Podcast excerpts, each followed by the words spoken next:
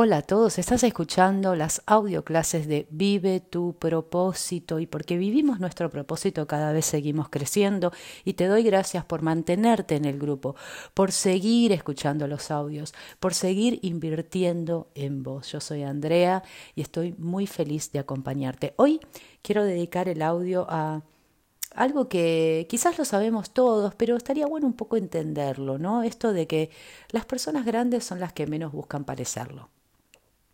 Y esto lo quiero hablar a raíz de una charla que tuve con, mi, con un paciente eh, la semana pasada, que justamente hablábamos sobre el porqué del miedo al éxito y que justamente tiene que ver con esto, ¿no? Las personas más grandes son las que menos buscan parecerlo. Este peldaño, ¿no? Este escalón para vivir nuestro propósito es, es importantísimo y tiene que ver con tiene que ver con el orgullo. Bien, que acá entendamos algo, que orgullo no tiene que ver con falta de humildad. Es más, de hecho, orgullo tiene que ver con humildad. Cuanto más orgulloso estés de vos mismo, más humilde te vuelves.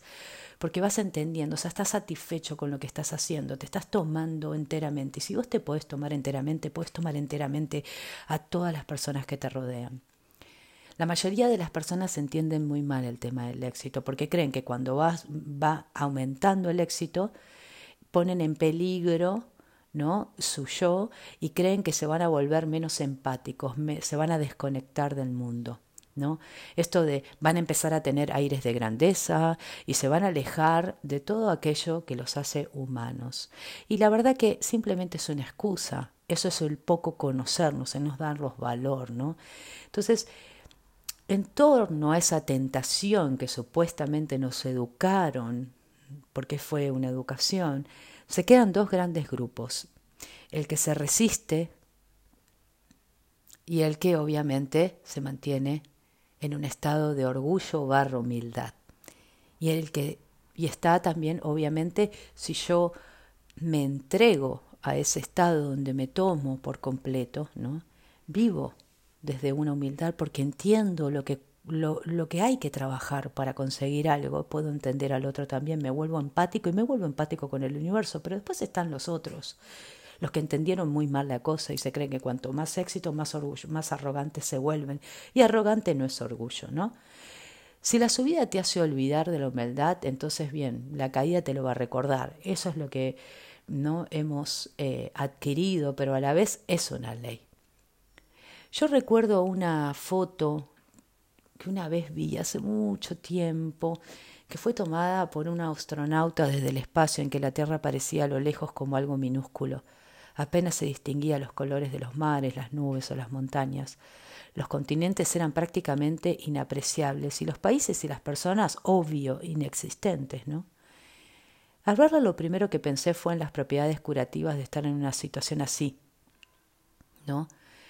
Porque eso realmente crea un gran cambio en la mente, de creernos el centro del universo para darnos cuenta que somos un minúsculo espacio entre todo un universo.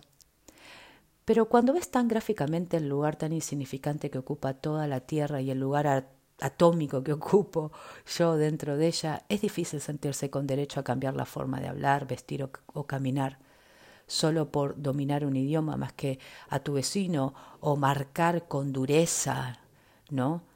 Eh, las críticas que hacemos frente a los demás. Nos damos cuenta que en verdad somos un minúsculo espacio y que nuestras acciones también son insignificantes para el otro o para el mundo entero o para el universo. Pero aún así cuando una acción tiene propósito, deja de ser ese insignificante.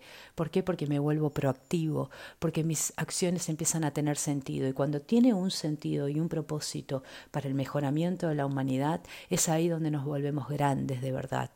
No es grandeza por éxito, es grandeza por propósito, porque todo lo que hagamos para con nosotros lo hacemos para con los demás, porque como dice el decreto de metafísica, yo también estoy ahí donde están mis hermanos humanos.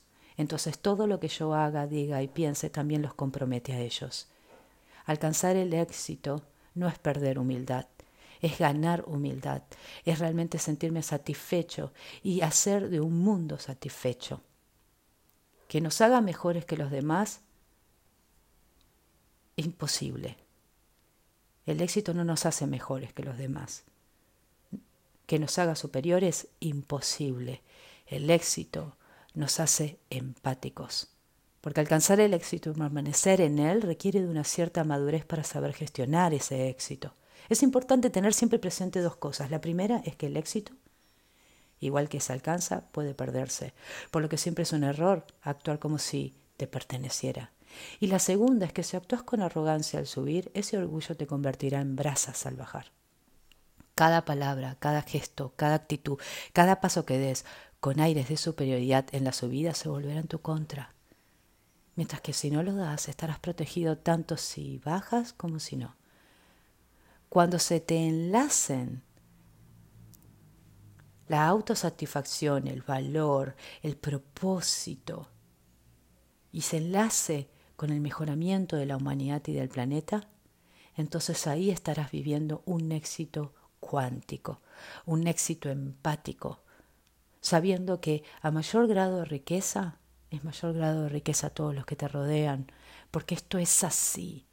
Entonces deja de rechazar tu dinero, deja de rechazar tu éxito, porque debes inspirar a otros.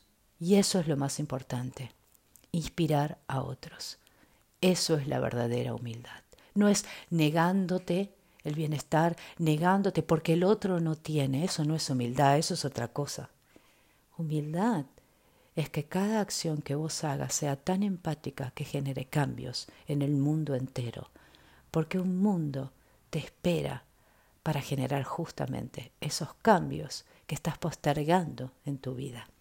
Gracias por escucharme, gracias por estar ahí y nos estamos encontrando en otro audio de Vive tu propósito.